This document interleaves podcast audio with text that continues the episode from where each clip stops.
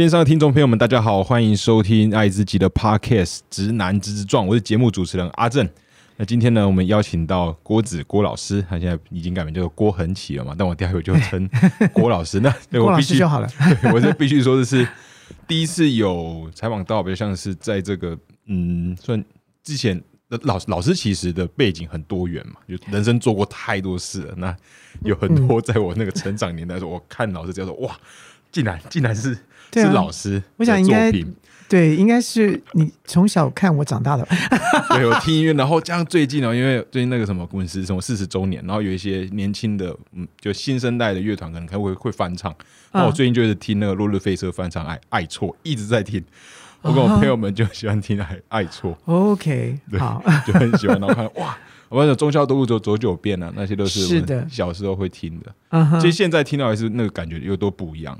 嗯，现在我自己在重唱的时候的感觉是不一样，对啊，所以要要仿这样的人物，刚开始是老实说是有点紧，有点紧张啊。紧张，不是应该是你不知道从哪一个方向下手吧？对，因为好，那我还是帮大家 brief 一下，就是老师是北医大毕业之后，然后有做过嗯。创作科歌手，然后后来就走到幕后嘛，对，哇，然后担任音乐制作人，然后创作呃张学友的《祝福》。王菲的《爱错》，还有矜持，江美琪的《亲爱的你怎么不在我身边》，哇，这首也很赞。张惠妹原来你什么都不要，啊，对对对，这都啊，别再上过撒盐，对 我帮你我是 帮你讲一下，对对对，我现在在看那个，中药东路走走九遍，对，反正是老师参与，就是老师的创作就对了。其实是，嗯，就是伴随我这个，就在我小时候长大的时候，对，就是九零年代，应该是你你成长那个那个阶段，就是我我正在大写歌的时候，就是嗯，对，哇，在创作的时候，然后后来接下来你成长完毕之后，我也去做演唱会导演了，所以那个时候呃，大家看不到我的原因，是因为大部分时间我都在大陆，啊，就是在在对岸在做啊啊。很多很多人的演唱会。对，我要看有很多刘若英、还有刘若英，对对对对，凤飞飞、他们都是，在台湾做完之后，然后就到大陆去巡回。对，那段时间是刚刚好，呃，两千年两千年左右两千年左右的十年内，大部分都是在做这个工作。啊。那时候对啊，那时候开始呃哦演演艺圈嘛，开始会跑到中国这样子。呃，大部分那个时候大家都会往那 那个地方跑。哇，现在那时候老师很厉害，我在那边看一人身兼多职，从编舞、音乐总监、舞台、绘制，然后对，然后后来就什么都莫名其妙的就又呃参加了这个瑜伽的练习，然后、嗯呃后来就就觉得、嗯、这个这一块还蛮神秘的，然后又觉得跟自己的心灵跟自己的信仰有很大的关联，于是就就一头栽进去了之后，就是拿到证照，然后最后后来又当了瑜伽老师，对嘛，然然后后教了教了十年之后，就觉得刚刚好疫情来了，嗯嗯，所以呃，那时候本来要转到线上教瑜伽，可是对。发现瑜伽跟线上这件事情是有冲突的。我觉得是个是个哲学吧，没有，因为因为你要教学生这件事情，就是他不太不太像是呃教授在说话去教学生，他必须要用身体去感觉，所以我没有办法去调整学生的肢体的时候嗯，以及学生没有办法去感觉，然后你没有办法用用电视去看到，呃，现在他的角度是正的还是还是不正的，你也看看不清楚，学生也看不清楚啊。你你在示范的动作，哦所以的教学品质就会下对，就降。就就会下降很多。然后上一堂课，我觉得好像上十堂课的感觉。哦，然后所以后来就 后来我觉得就先先暂停，就就，先休息了。对，啊，然后这其实，在那个之前嘛，老师是在零八年生日那天，老师是天秤座，十月嘛，啊，对对对。对，然后在生日那天就正式皈依。零对，八年的时候，很很巧，对。对，反正哇，那经历很就很多人，然后后来还创立那个就做宗教心理宗教音乐在做《七步行行》这个这个系列，所以其实我从二零一零年的时候，其实又回到唱片圈了。只是说我在录音的的部分其实是属于宗教音乐的，所以大大部分流行音乐人都都不太知道。啊所以我后来一直到了呃去年的时候，我才出了一张流行音乐专辑，就是哦。时隔二十四年。时隔二十四年，哇，就二十四年前，你是已经生了，哎，你你你 应该比二十年大吧？我我有对对，我一九九一的，一九九一出生的，一九九一岁，我是一九九七年离开歌坛。啊对，你七岁的时候我离开歌坛。但是后来那些歌就是包含说，像我印象中，我爸妈就很喜欢万芳，啊，对，对啊，他们就是他们他们喜欢，然后在家会放嘛，然后自己听久了会觉得，就是有时候那种不同时代音乐，你在不同的年，我自己，嗯，但但我现在也没到，就是才刚三十岁，要今年准备买三亿，就是还是会听到不同时间，会觉得那感觉完全都不一样。在不同的年、年纪听，可能现在翻起以前在听的，对，那感觉就那都是一种回忆啦。啊那那对我来讲，我觉得呃，因为我是从一九八七八九八九年的时候进入歌坛的，然后一直到九三年写呃张学友的祝福，嗯大家才比较知道我是谁。然后接下来一路一直一直到一九九七年的时候，我都还在有出自己的个人专辑。那只是到那个一九九七年那个那个阶段的时候，就觉得呃自己很不适合演艺圈，然不后适合是不适合目前还是不适合演艺圈不适合目前。哦，不适合目前的工作，我在录音室都很开心，哈录音室呃创作都很开心。可是，一到了目前要开始面对很多综艺节目的这这一块的时候，我就一直觉得很不对劲。后来就就呃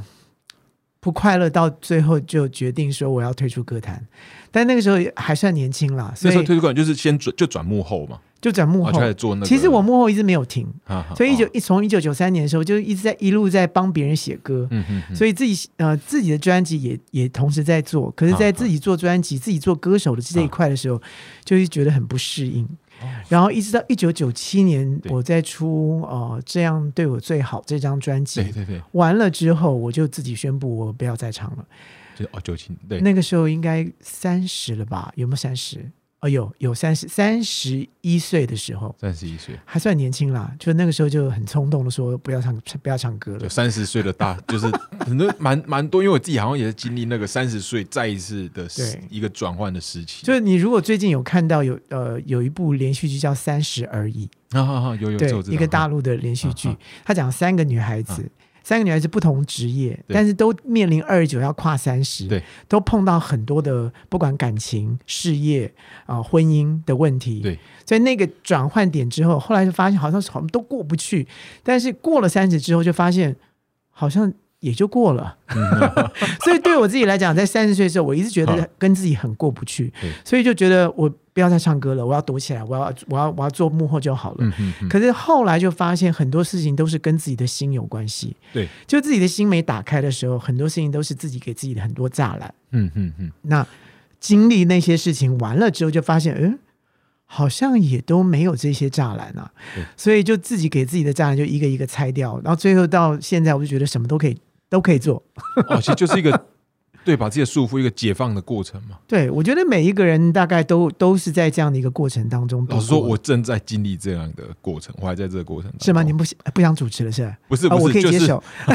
我老师不行，这老师是 Pro 级的，就是啊，对，刚刚还没提到，因为我们大概两个十二月二十六号了，就是录音当天啊，十二去年年底嘛，十二月二十六号是访是沈航老师，是对，你们两个就是有有搭配一个节目嘛，对对对，我对对，就连 podcast 我现在也做，对对我什么 什么事情都做。做，什么事情都不奇怪，什么事情都可以做，这样对，。但我这边还是要问一下老师，就是老师担任过音乐人、导演、制作人、歌手、演员、瑜伽老师、作家、剧团的 团长，然后还有让广播电台主主持人，而做的非常多，但是而且在某些的领域都是都算蛮成功的。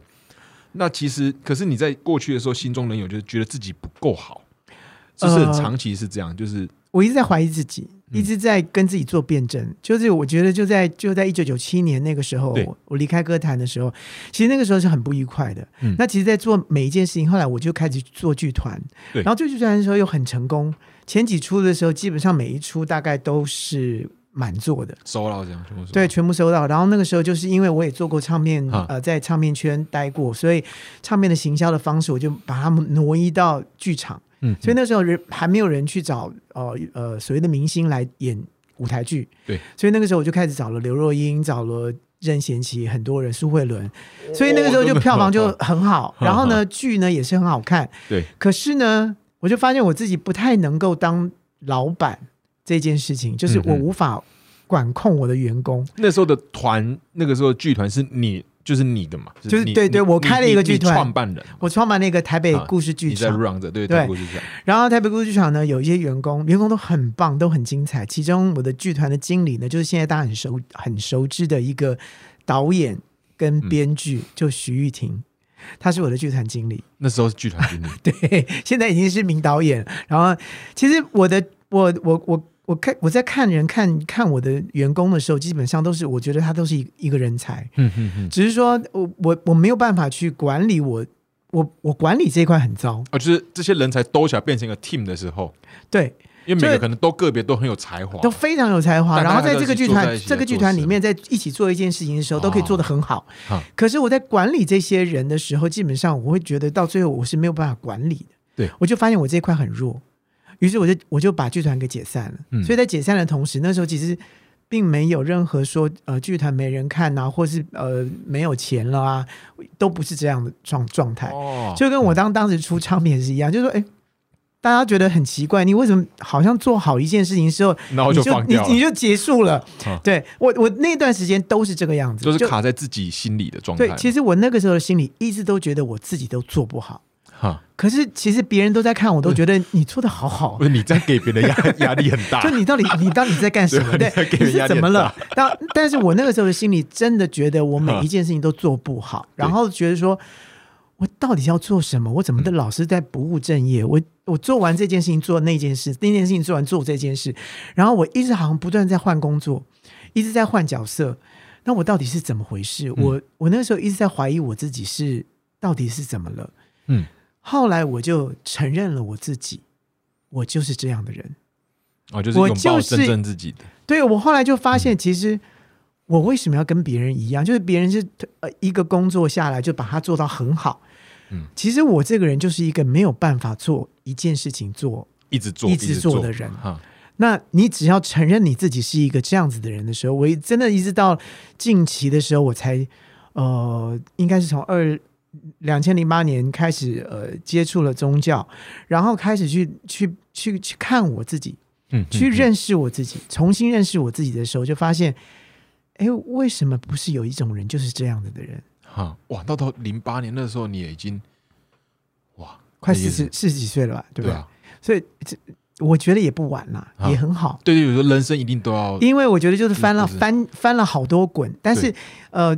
重点是你很认真的在每一个阶段，你都在做很认真的做那件事，做完之后，你可能接触的可能都是挫折，嗯，可能别人觉得你是成功的，可是你都会觉得那是挫折，嗯很多挫折。可是到了四十几岁的时候，在接触呃信仰之后，开始去回归去看自己、认识自己的那个过程里面，就发现，哎，你为什么要排斥你自己是这样的人？所以最重要应该说主因是接触信仰之后，对，就是应该说，也不见得是信仰，而是那个时候刚刚好有这样的一个机缘，然后开始反过来静下来看你自己。哦，你再也不是冲着去去做很多事情，去证明，去让别人来证明你是不是好的人，嗯你是不是对的人，你是不是一个做对事情的人。嗯嗯嗯，你反而是反过来说，我到底做的是不是我自己？就我是谁这样子，对在问我是谁。对，对，那老师我就想问一下，就是你在说会听起来在年轻的时候，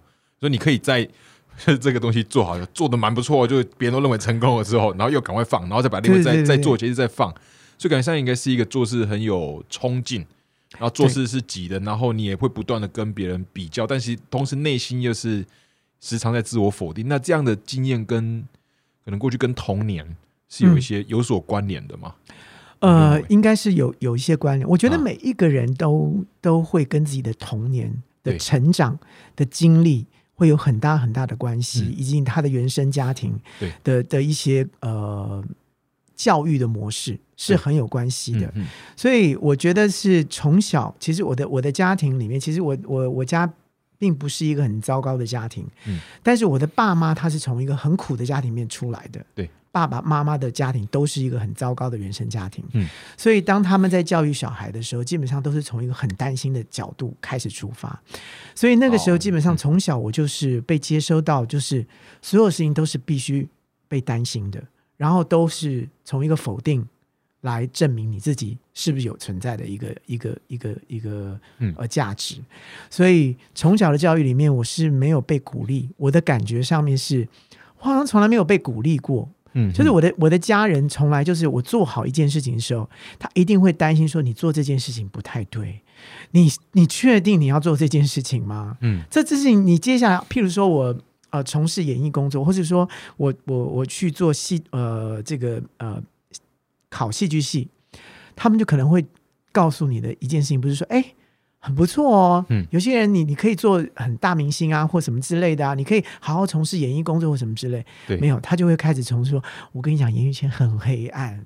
你自己真的要小心。你看那个谁谁谁怎么样，他都是从负面的去去教导你。对，所以你就会开始一直怀疑自己到底做的东西到底是对还是不对。嗯那我一直从小学、国中、高中一路上都是从否定的开始，都是被否哦，都是自己自我很容易否定嘛。接受到这样的，对，然后你的家庭也是不也不断的去告诉你说，嗯，不对，你这样做一定是错的。对，然后他们的评量的标准都是都是他们认知中所谓何谓正常的男性在这个 求正学阶常什么是段应该正常要做什的么，？那他们其实也不是很清楚，但是他们都是从一些他们认知中的对，当中去知道这些事情，所以什么是对的，什么是不对的，他他只有用这样的方式教导你。哈哈，那当然，我们小时候我们也都不知道，所以都会去听家长告诉你什么是对的，什么是错的。对啊，对，那你就会开始觉得，哦，我做的好像跟大家不太一样，我做的好像是错的。所以我是嗯啊，对，然后嗯我如果是接接触了戏剧，我好喜欢戏剧，我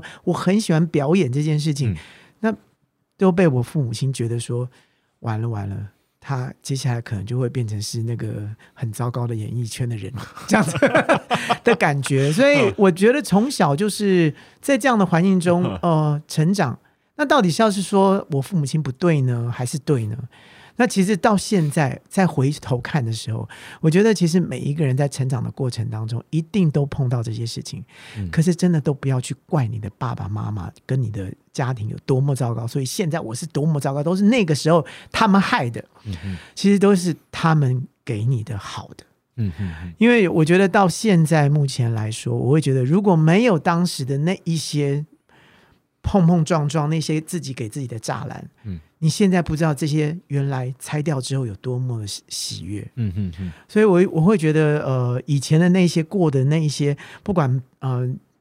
因为自己的个性，然后呃被同学霸凌，然后那些深刻的记忆在心里面变成你现在的你的样子，嗯，那我会觉得那一些都会是将来你你很好的一个可以冲破它的一个很重要的事情。哦，老实说，这个我其实蛮有感触，就是因为毕竟我到适婚年年龄了，然后是嗯直男适婚年龄，然后就妈妈会一直催，嗯就是催促就是小孩。然后我直到有一次跟他讲电话，因为我是高雄人，我在台北是跟他讲电话，讲了很久，讲到也哭了，就是我哭了。我蛮我蛮喜欢哭的，就讲到就是哦，原来以前听妈妈就碎碎念说啊，就叫我说赶快结婚，赶快婆婆孙，就一直都会啊谈这些东西。然后有一次我才知道，哦，原来长久以来他其实是他受也受他原生家庭影响，是。他在他的应该是妈妈那边，然后他是他一直有想要给他在他妈妈争取他妈妈的认认同，因对为他这个是第一个是重男轻女，然后第二个他又是另另就小女儿，嗯。然后在过去中就是他可能时常会被比较，或是可能就不受重视，然后这个状况延续到现在一直都有这样，他的心理他因为希望，因为刚好他的大他的大姐就我大姨的什么两个我两个表哥都已经都都生小孩了。嗯然后这在无形中对他来讲就是有压力，就他自己他也知道他的小孩其实有自己的路要走，可是他不是那个他由他自己出发的要给我们说你赶快生小孩，而是他某种上是那个来自所以你知道，从这里面就看到了两个问题啊、嗯一个问一个呃不不不能不能说问题，应该说你看到两个现象。一个现象是在那个你们的电话当中，对。你开始能够体会为什么他要这么做，嗯，因为他有他的理由跟原因跟他的背景。那我们常常都是忽略了那个别人的背景，然后觉得为什么你要这样子苛刻对我，或者你为什么有这种想法？对，然后马上就冲，马上就就就跟他对抗起来了。啊啊一个是这一个，第二个就是你刚刚说到，就是我们需要别人来告诉我们的存在，跟嗯我们要做些什么事情，让别人看到我们的存在。这个这个问题吗，你知道对不对？就是你的妈妈嗯，她会觉得说，他可能要。他可能要抱孙子之后，他才能可可能在家族里面觉得说他才有地位。对。那当时我在呃我自己的成长过程，我妈妈也是这么跟我说的。嗯。就说他以前在在在他的这个家族里面是是没有任何地位，因为我前面也是呃有三个姐姐，我妈妈一直生女儿，生了三个女儿之后呢，她在家里面一直觉得她自己是没有地位的。嗯嗯一直到生到我之后，一个男孩子出来之后，哦突然他就觉得他他才是家里面真的被存在的那一个人。然后呃，有人送就是。呃，这个啊，呃，公公婆婆会送送东西来，会不会照顾哦？有金孙啊，什么什么之类的，就跑出来了。像这样的一个状况时，他就觉得他他存在了，他被重视了，他被重视了。但殊不知，这个都是一些很荒，就是外在的、很透明跟没有的一些框架。嗯，那被他们视为是存在的必要。嗯，他们人生可就是会追寻这个东西。对，可是那个结构底下，生男孩生女孩对现在人来说根本就不重要了。对，所以每一个时代都有一个每个时代被束缚的一个框架。对，然后我们现在的社会就不断的在这些框架当中把这些该被拆掉的东西拆掉、拆掉、拆掉，让那个自真真正的所谓的自由的这件事情慢慢被解开来。嗯嗯，所以你说呃。从以前有歧视，有呃说我没有歧视啊，或者说什么事情应该做不该做，你现在跟以前来比较的时候，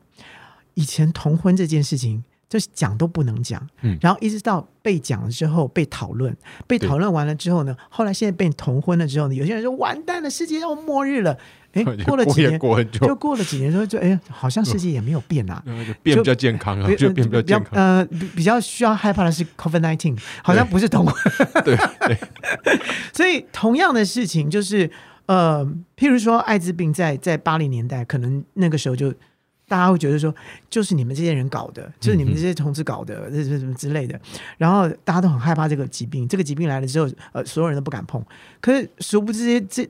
这都是一些观念，然后一直到了到了现在这个观念的这个现代时代，还有人因为不知道，然后还被束缚在那个里面，对，所以就不断的要去被拆解。那怎么拆解呢？就是透过我们这些人。透过这些媒体，对对，然后透过很多人的思想跟表达，就做一些不正常的事，所谓不正常，就他们觉得不正常，那我们就觉得呃应该要被做，对，他也就值得做啊，世世界才会文明才会进步，所以是所以这个世界是没有所谓的正常与不正常这件事情，就是有东跟西，跟南跟北，只能这么说。说到艾滋老师，就是后来有弄一个那个艾滋日常音乐节，对。对，那这是那个契机是什么？哦，这这个这个，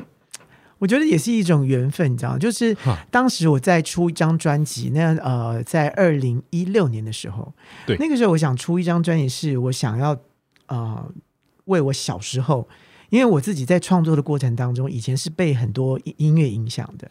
然后我在小时候我听了很多女歌手的歌曲，是让我让我成长的，所以那时候我想出一张专辑，是哦，所有的是 cover 的歌曲。那这些歌曲都是欧阳菲菲啊，凤哦凤飞飞啊，然后呃邓丽君啊这些人，其实这些人的歌都是我小时候成长的一些很重要的一些养分。嗯，那在出这张专辑的同时呢，呃，刚刚好那个时候，呃，我有一个好朋友，那他那个时候是在呃昆明防治中心啊，昆明哈，昆昆明防治中心当主任，他叫庄平。哦，好，好。那呃，他那个时候就说：“哎，你要出专辑啦！”他知道我是歌手，那我会认识庄平，又是一个很奇妙的缘分。因为那个时候沈航呢，就是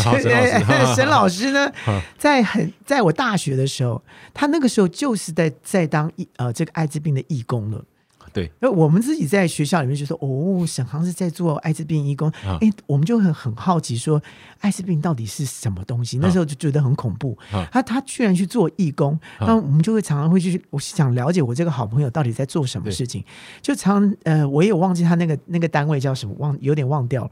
然后就常常会去那个单位说，哎，那想要知道那个。那些知识到底是什么？那到底他们这些这些在恐惧什么东西？那我们最害怕的是什么？他就常常从那边得到一些资讯，然后那时候就会飘过来一个女生，然后女生就是装瓶，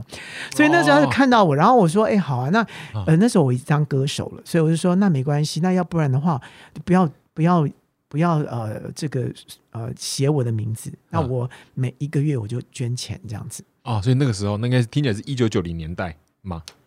差不多，差不多，差不多那个时候，就刚出唱片嘛。对，然后那个时候的艾滋病在台湾基本上呃，还是在很大很恐惧、很恐惧的时代。然后好像是才刚刚呃鸡尾酒疗法好像还没出来的时候，对，所以那个时候基本上就是啊，好像只有关爱之家，就是呃，哦对。应该说就是就是末期怎么照顾他们的那个阶段，收容的那那对，所以很需要经费，对，很需很需要经费，所以那个时候基本上我就是呃，就是等于说匿名的捐捐捐钱，可是那时候就庄平就有看到我，所以就有一次呢，就在网络上面呢，有一次就说，哎，谢谢你，哎，我说，嗯，你为什么要谢谢我？他说，因为我知道你那时候有捐钱，所以因为这样子，我们就变成啊。突然就变成好朋友，然后两人两个人就可以聊了。那那个时候，我在二零一六年就一拉拉到二零一六年的时候，我们在讲到说我要出专辑的时候，他说：“哎，我很希望我们这个昆明，我们今年的活动，我希望有一个主题曲，能够为这个艾滋艾滋的这个这个关怀，能够能够做一首歌。”我说：“好啊，也没有什么关系，反正我我基本上自己做做创作。”然后本来就是这张专辑本来就要叫《爱相同》，嗯，就是大家都本来就是叫对，就是应该就是说大家都是同样都很喜欢这些歌手，嗯，成长而来的，对，所以本来叫《爱相同》，然后说哎，不如我们就写真的写一首歌叫《爱相同》，嗯哼，所以那张专辑本来没有新歌的，本来是都是 cover 的歌曲。哦，所以一首。对，所以我想说，哎，那不如就写一首歌叫《爱相同》，对。然后后来就就找了黄子佼，黄子佼就嗯也答应了，所以我们就写了这首歌曲《爱相同》。然后开始要要要做这个歌的时候，我觉得蛮心虚的，所以就跟庄平好好的聊一聊。那为什么为什么蛮心虚的？因为我不太知道，就是艾滋病在台湾到底状况是如何，然后为什么为什么他们到底在做什么？那我要写这首歌到底要为了为了什么？哦，我就觉得很心，我觉我觉得我应该多了解一下。对。所以那时候跟庄平聊了，聊到台湾艾滋的在现在的这个状状态，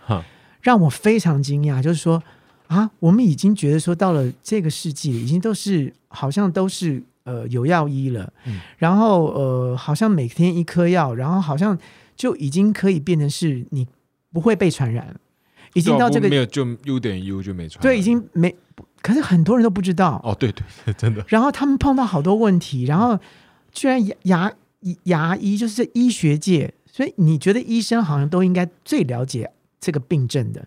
结果理理想上，对对对，理想上是这样。我们我原本认知也是这样，对对对，后来就很懂吧？对，结果后来就发现，就除了感染科的人懂之外，其他人都觉得自己懂，但是呢，都用一个很高的姿态去看这个病，所以就有这个病，你。可能有千分之一的感染机会，我你就可能会被感染，所以就包括牙医呀，包括很多很多呃，会拒拒收，对拒收，然后包括急诊急诊哦，对，只要你知道他是艾滋病患，你可能就是最后被处理的。这这种事情居然在现在这个这个这个时代里面，我会发现哈，怎么会是这样子呢？在这样的状态之下，我才觉得说。不行，我觉得好像应该做一些什么样的事情。对，然后我既然是在演艺圈的，然后呃，我又知道很多歌手他们在做很多一些公益的活动，所以我在觉得说，那我我们是不是应该做一些什么样的事情？我们能够尽一份这样的力量，那因为我看到很多他们在做这些艾滋的活动，一些呃这个倡导也好，或是关怀也好，很多事情是力不从心的。嗯，因为很多很多人是不愿意去参加的，对，都觉得啊你们做就好了，那跟我没关系。那我在想说，那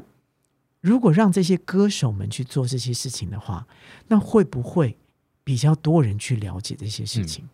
那果然就是好，那我就从第一届的爱之日常，我就我就先做了一个这样的一个一个 sample。那第一届我们就很小，就坐在坐在红楼。啊，对。那我就找了我的好朋友黄韵玲跟陈建奇，我说我们三个人一起来做这件事。他们说：“哎，好啊，我们一起来做这样的事情。”嗯嗯嗯。所以你们做了，做了之后呢，没想到第一届就很多金曲奖的歌手就一起 来参与，冲过来的。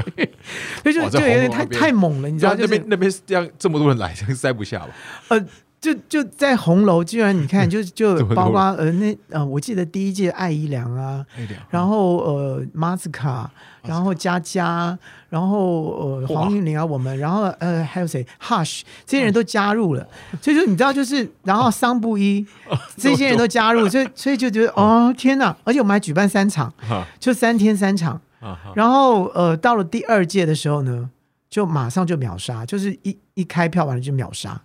就第二届就是呃，像呃徐佳莹啊、魏如萱啊，这这些人都加入了。然后第三届我们就成真的从我们从红楼 Legacy 哦到一直到一直到台北流行音乐中心，哦，到到那么大场，对，然后后来就是连什么戴佩妮啊什么都通通通加入了，包括呃那个呃去呃前年的话就是像苏慧伦啊、刘刘若英都加入了，哦，去，对，所以去年。原呃应该是前年吧啊，前年。对，因为去年我们因为疫情就停了，对二零二零年，对，所以等于说，呃，这些人的加入呢，让很多人开始对于艾滋这些这件这件事情又开始重视起来。对。那在这个筹备的筹办的过程中，因为一六哎是一六开始弄嘛，一六一七还是一一七年开始，从一呃一八、然后一八二零一八、二零。一九、啊，去年是二零二零，然后二零二一没有做。哈，对，所以我们等于说做了三届，完了之后停了，今年要做第四届。对，那在这个之前筹办这三次的当中，嗯，就没有什么特别印象深刻，或是不好讲困难啊。对我我我觉得是觉得很好，就很有趣的我。觉得，当然第一届第一届是最困难的。第一个、第一届困难的原因在于说，第一个如何跟这些歌手们讲解。那我们要做一个什么样的一个呃关怀艾滋，是跟一般人在关怀艾滋的是不一样的。对，怎么样让音乐节变得是一个很轻松，不是变成说的呃。大家觉得很恐怖，然后还要来参加吗？然后这些歌手来了之后，要给给他们什么样的感觉？嗯嗯，所以第一届我们做了就是有呃很小的一个市集，在红楼的外面做了一个很小的市集，嗯然后呢，在红楼的一楼呢做了一个呃一个一个一个展览。对那你要进去看演唱会的时的时候，你就必须经过这个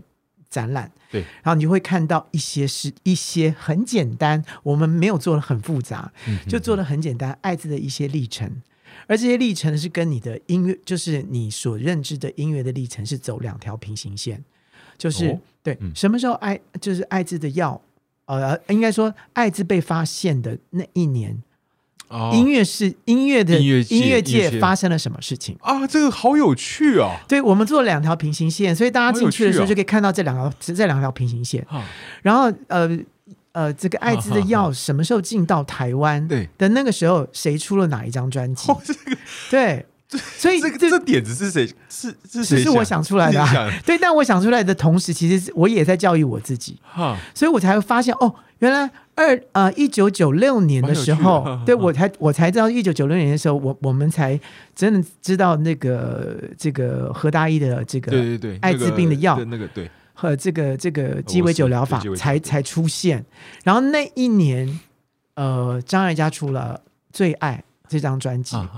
然后哦，就就就两边的对照，才就发现说，哦，原来我自己出专辑的那一年，呃，台湾在做什么哦事，情，你也是透过自己在音乐圈那些去直接去去了解对应对应台湾在做什么事情。哦用这样来记忆。哎，就是说这个点子很重要，就是这样用这样带议题的方式，其实是很轻松的。呃，应该说是最能够让大家感觉到，对，就是我觉得现在就是它很容易，就是啊，看完哦是这样，就会会串得起来。一个是很熟悉的因，为是一个大大家大家最熟悉的东西，就是说，呃呃，罗大佑在出专辑的那个时候，呃，那个时候被发现有艾滋病，然后什么时候开始，呃，艾滋呃变成是大流行的时候，然后那个时候大家开始做这个为这些艾滋去世的人做这个这个红被单的时候。啊，是徐如云出专辑的时候，所以所以那个时候就大家就哦，就有很多的像联想应，该是蛮快的。对，所以我我就觉得说，用这样的一个嗯方式，一个很轻松的方式，让大家去了解到说，哦，你今天来听这个音乐会，你也可以不带任何的任何的色彩，不知道任何的事情，不知道艾滋的任何事情，反正这些音乐里面，你应你多多少少都有听过。但是你你因为这样的经历之后，经过之后也许就在你的脑袋种了一个种子进去就发现，呃，觉得这个很其实他就是的做法对，然后接下来就是由这些歌手讲了一些话啊的时候，你比较容易听。啊，但是可能由一个政治人物，或是由一个什么卫教人人士讲了一个什么话，你可能就觉得说，算了，我还是不要听好了。我懂。我所以，所以那那个感觉就是，我觉得借由我们呃大家比较喜欢的这些公众人物的歌手，嗯哼，娱乐娱乐圈的歌手讲了一些事情，可能你就会记到脑子里面来。哈哈，所以我借由这样的一个一个模式，把音乐跟关怀艾滋这件事情合在一起。哇这个做法，问题我在想象就是觉得那个展，我我反而我更想看那个展，就是去这样对 对照，而且我觉得这个用这样来处理，去传达就是它其实就是一对，因为你知道，就是如果是昆明这方式是很，就是昆明防治中心，或是不管是啊。呃热线或者是路德，对。他们去做这件事情的时候，他们连不起这件事情的时候，大家可能就可能看了一个历程。那大家看就觉得跟自己是有还是有关对对的，，那跟我没有关系。对。就跟我没有关系的一个历程，在那个地方，嗯。好像看了一个教科书。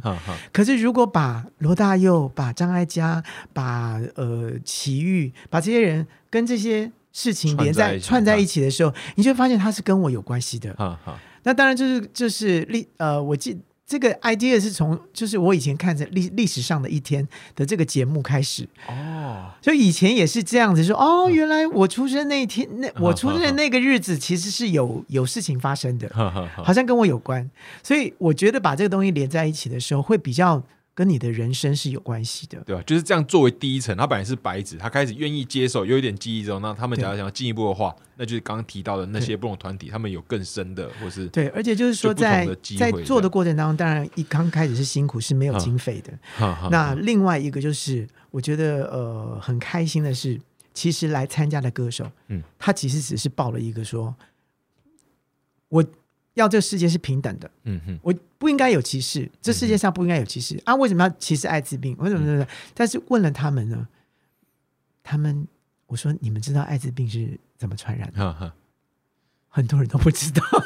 很多歌手都不晓得。然后我说你晓得呃艾滋病是经由什么传染吗？不晓得，他们完全不晓得，所以他们就开始问说。为什么怎么传染的？我说哦，那有三个途径哦。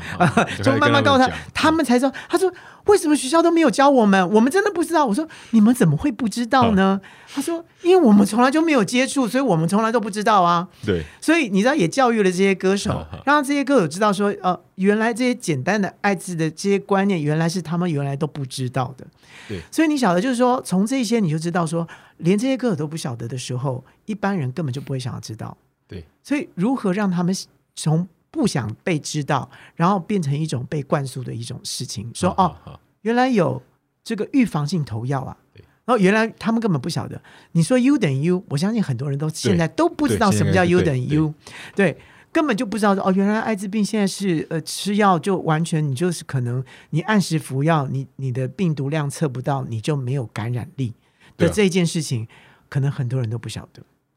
所以借由这些歌手们，我让他们去拍一些 VCR，、嗯。然后在演出的呃之前，他们在入场的时候就哦不断的在播这些东西，然后借由徐佳莹来告诉你说：“哎，你知道现在有预防性投药吗？啊？”哦，可能有些人就就多看他两眼了。好好，对，所以就开始去跟他就是对就要洗一下他的那个，然后也让徐佳莹知道哦，原来有有一个 U 等于 U 的这件事情，让徐佳莹也知道，所以以后人家在问他的时候，他就可以告诉人家这件事情。所以我会觉得，就是其实是双方的，所以我觉得呃这件事情是值得被一直被被大家呃慢慢去了解，然后把这件事情跟平权的这件事情慢慢的结合在一块。哇，那是是很听起来是很棒。那我也想问，就是应该是那个时候开始办嘛，嗯。也才办了三年，三然后届对，对，然后在那个时候，在那个台北故事剧剧场嗯，的那时候，刚好台北故事剧场那时候你是团长嘛，也是你那那是你 hold 的在很早的时候，那其实台北呃台北故事剧场是在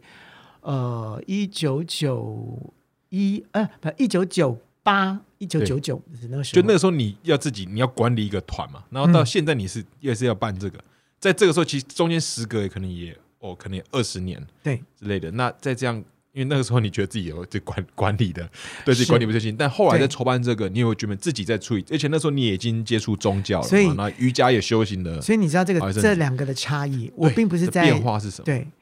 爱之日常音乐节，它不是一个团，不是一个剧团，对对，它不是一个像公司一样。哦，不需要不日常的营运，对对对，我只是一个带头的，哦，把它抠 抠起来。所以所有的工作人员都是、都不是我的员工，啊，好应该这么说。所以我只是一个带头的，所以做完了就做完了。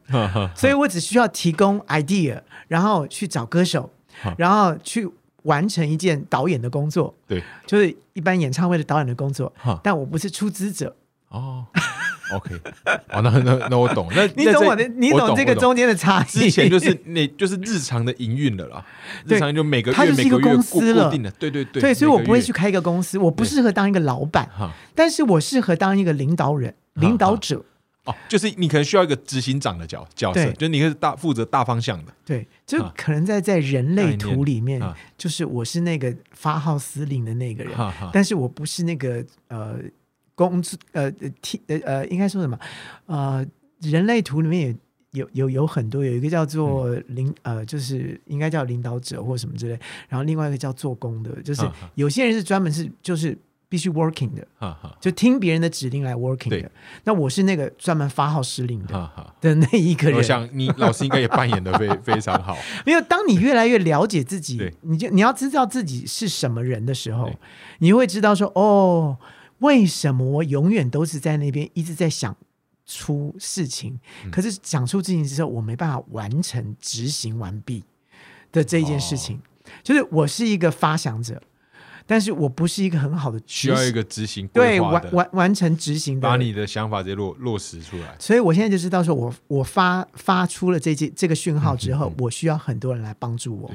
所以我就找了黄韵玲，我找了陈建奇，然后我需要很多他们去找的很多现在的金曲的歌后、歌王好来一起来帮忙这件事情，等于是你是搅动这件事情的 对，对对就是没有你的话，这件事情不会出出现。但也就是说，其他人角色也也很重要。但是后面我没有办法执行它，哦没办法就是我没有办法去找到艾怡良，我没有办法，可是哦我就可以透过他们，我可以透过陈建奇去找到艾怡良，所以我就知道我自己是做那个领领领头的那个人可是后面我没有办法就 开第一枪，对对对开第一枪。对我专专门开第一枪，其实这种开第一枪的人也很也很需要，就就是要找到也认识自己嘛，然后找到团就是适合的人。那我想问，就哎今年的爱市场音乐节是预计在十月嘛？对，十月十五号，哦，已经敲定十月对，在台北啊还一样在北流，在北流，然后我们今年一样是就是呃在户外。会有啊市集，对。就是北流的户外会变办一个比较大的市集，然后那个市集也有户外的演出，所以等于于说下午是一个户外的户外的一个 band 的演出，嗯。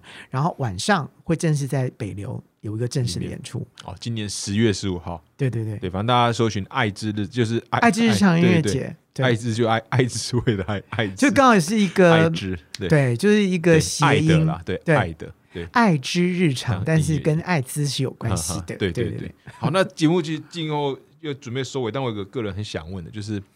老师啊，我我讲那么多，讲那么快，怎么样收尾啦已？经四十二了。我的妈！没有没有，老师，如果你真的要介绍好好好跟老师聊聊的话，可以切飞超多集，跟 沈老师也一样，跟沈老师老师，你们的人生经历都都很丰富。就是老师有个我在准备访谈的时候有提到那个，就你认识佛法的，就是从快到慢。因为说以前真做的是个急性子的人，嗯，然后就就做完 A，然后赶快做 B，然后虽然每个都做不错，但是会很急。然后在接触佛法之后，嗯你的这个从快到慢的